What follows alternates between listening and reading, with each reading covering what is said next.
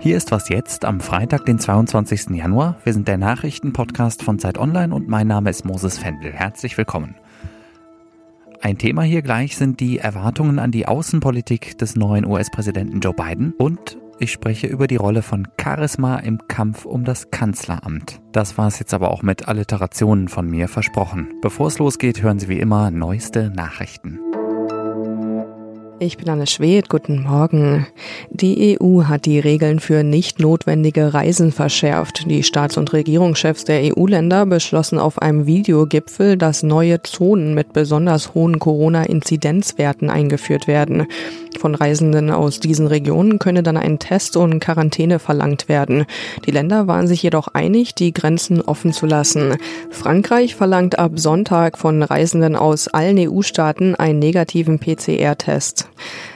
Das Amtsenthebungsverfahren gegen den ehemaligen US-Präsidenten Donald Trump soll Mitte Februar beginnen. Für den Termin haben sich die Republikaner im Senat ausgesprochen.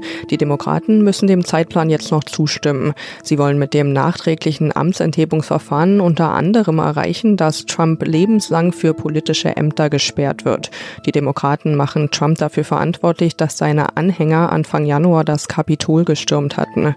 Redaktionsschluss für diesen Podcast ist 5 Uhr. Dieser Podcast wird präsentiert von Vodafone. 5G ist da. Das Echtzeitnetz setzt für Privat- und Firmenkunden im Mobilfunk neue Maßstäbe und ist bei Vodafone bereits in allen Red- und Young-Tarifen ohne Extrakosten enthalten. Der LTE-Nachfolger punktet mit extrem hoher Kapazität und deutlich mehr Speed. Mehr dazu unter vodafone.de. Der neue US-Präsident Joe Biden hat ja nach seinem Amtsantritt vorgestern direkt mal Fakten geschaffen und 17 Erlasse unterschrieben, unter anderem zur Rückkehr seines Landes in die Weltgesundheitsorganisation und ins Pariser Klimaabkommen. Das war keine Überraschung, hatte Biden ja alles schon angekündigt. Was unter dem neuen Präsidenten in nächster Zeit für die internationalen Beziehungen zu erwarten ist – das will ich mit unserem außenpolitischen Korrespondenten Michael Thumann besprechen. Hallo Michael. Hallo Moses. Was sind die dringendsten außen- und sicherheitspolitischen Aufgaben für Biden jetzt? Das Gegenteil von Trump. Und zwar sowohl bei uns in Europa wie in der Ost, glaube ich. Biden muss einmal die NATO wiedererfinden. Und zwar nicht als abbruchreife Hütte im Westen, den es nicht mehr gibt, wie unter Trump, sondern wirklich als glaubwürdige Allianz von Demokratien, die sich notfalls wehren. Und das auch für die ganz Kleinen wie die Balten. Und Biden muss dann aller Welt zeigen, und ich glaube vor allem Briten, Türken und Russen, dass die EU für ihn einfach eine super Sache ist, die im amerikanischen Interesse ist, weil sie ein multilaterales Friedensprojekt ist. Und wenn wir von Frieden sprechen, um einen Krieg zu verhindern, muss Biden, glaube ich, sehr schnell im Nahen Osten handeln. Denn Trump hat es dort zugelassen, dass Iran sein Atomprogramm wieder hochgefahren hat. Und es braucht jetzt sehr schnell die Wiederbelebung des Atomabkommens, bevor es irgendwann in diesem Jahr womöglich zu einem Krieg um dieses Programm kommt. Unter Trump war ja eine Konstante die Konfrontation mit China. Ändert sich das jetzt wieder grundlegend? Nein. Ich glaube, dass die Konkurrenz von China und den USA wirklich die neue Konstante in der Weltpolitik ist. Die hat auch Trump nicht erfunden und die kann Biden jetzt nicht abschaffen.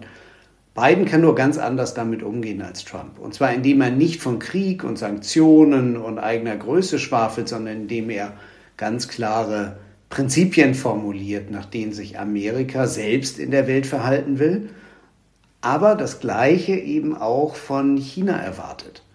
Er sollte China ein Verhältnis unter Gleichen anbieten, aber unter der Bedingung, dass sich China auch in diese Gemeinschaft der Gleichen einordnet und zwar mit Spielregeln. Mit anderen Worten, Anerkennung und Respekt gegen Spielregeln. Regeln sind ein tolles Stichwort, um zu meiner nächsten Frage überzuleiten. Zeichnet sich schon irgendwie ab, wohin die Reise in den russisch-amerikanischen Beziehungen gehen könnte? Da zeichnet sich ein ganz klarer Bruch ab mit der Trump-Administration. Bidens neues Team, die kennen Russland und stehen für sowas, was man vielleicht kritische Distanz nennen könnte aber keine Aggressivität. Ich glaube, was es nicht mehr geben wird, ist diese Trump-Art des Deals, Hinterzimmerabsprachen und auf keinen Fall ein neues Yalta, von dem Putin immer träumt, also die Großmachtabsprache, sondern eigentlich vielmehr ein ähnlicher Umgang wie mit China. Ich glaube, dass sie Russland anbieten werden, Respekt für Russland zu zeigen, die Anerkennung Russlands als wesentlicher Spieler in der Welt, aber dafür im Austausch die Akzeptanz von Spielregeln erwarten. Und für Putin, der sein Spiel ja sehr gern ganz ohne Regeln macht, wird das auf jeden Fall unangenehmer. Danke, Michael. Gerne.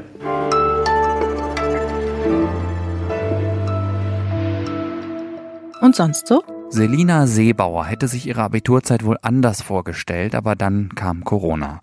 In dichtem Schneegestöber musste sie nun ein Englischreferat im Garten halten, weil im Haus ihrer Eltern im Münchner Vorort Vierkirchen das Internet zu schlecht ist. Normalerweise kann Seebauer immerhin mit ausgeschalteter Kamera am Homeschooling teilnehmen, aber ein Referat halten geht so nicht. Vor allem wenn der Vater gleichzeitig im Homeoffice arbeitet und auch die kleine Schwester noch digitalen Unterricht hat. Mehr als Witz hat sie ihrer Lehrerin vorgeschlagen, das Referat draußen zu halten, weil der Empfang da besser ist. Und die hat die Idee aufgegriffen. Schließlich würde frische Luft ja gut tun und man würde auch draußen spazieren gehen. Für ihre MitschülerInnen mag die Sache mit dem Referat im Schneegestöber zwar ganz lustig sein, Selina Seebauer selbst ist aber enttäuscht, dass nach fast einem Jahr Corona die Bedingungen für digitalen Unterricht immer noch nicht besser geworden sind.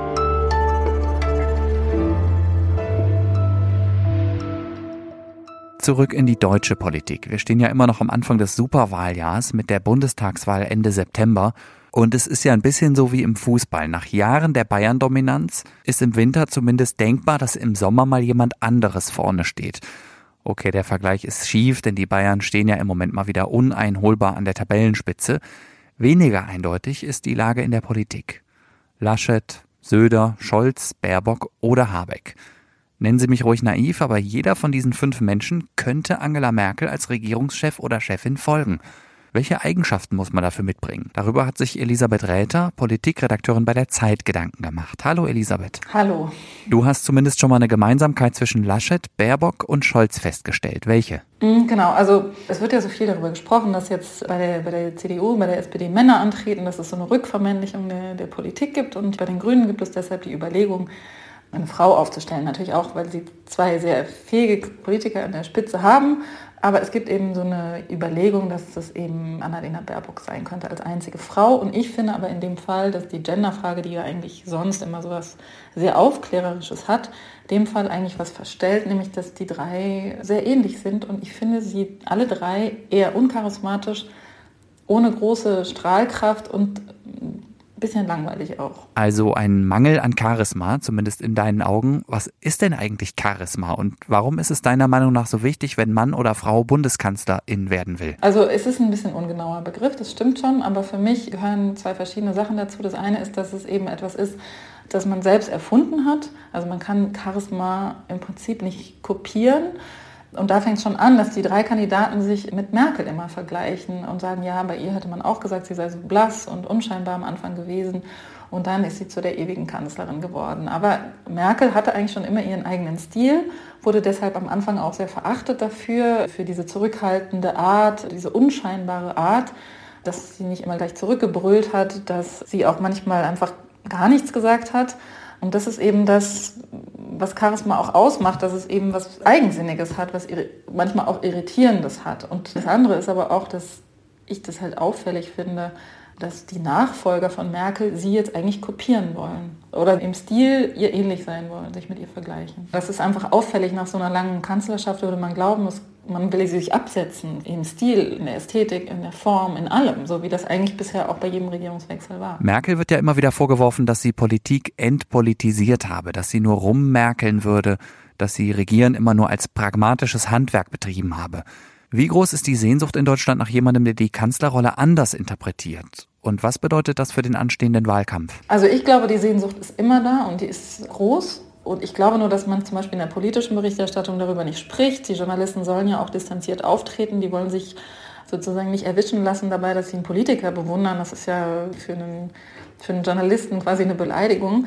Ich glaube, das führt aber dazu, dass man so ein bisschen unterschätzt, dass es doch diesen Wunsch gibt der auch meiner Meinung nach nachvollziehbar und, und natürlich ist. Und ich glaube eben, dass der März, Friedrich Merz so erfolgreich jetzt war oder relativ erfolgreich war lange Zeit, weil der das so ein bisschen bedient hat. Also er hat so ein ganz, anderen Auf, ganz anderes Auftreten gehabt. Und ich glaube, dass das auch ein Grund war, warum er äh, bei den Leuten gut ankam. Und ich glaube auch, dass das so ein bisschen seltsam ist, wenn wir drei Spitzenpolitiker haben, angenommen, es wird jetzt eben Annalena Baerbock, Olaf Scholz und Armin Laschet, die alle drei sagen, naja, so richtig Begeisterungsfähigkeit ist, spielt eigentlich nicht so eine Rolle, Strahlkraft auch nicht, es geht hier um die Sache.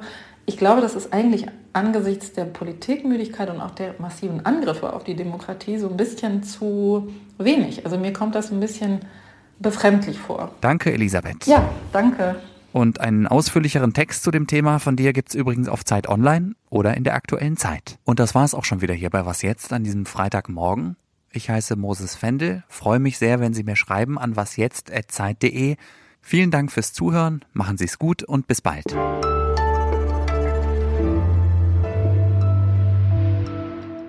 Nein, das war so eine völlig ver äh, verstaubtes Telefon, was glaube ich wirklich elf Monate lang keiner benutzt hat. Und neulich habe ich meinen Kollegen auch so Spinnweben in der Schreibtischlampe entdeckt. Es ist so ein bisschen gespenstisch hier.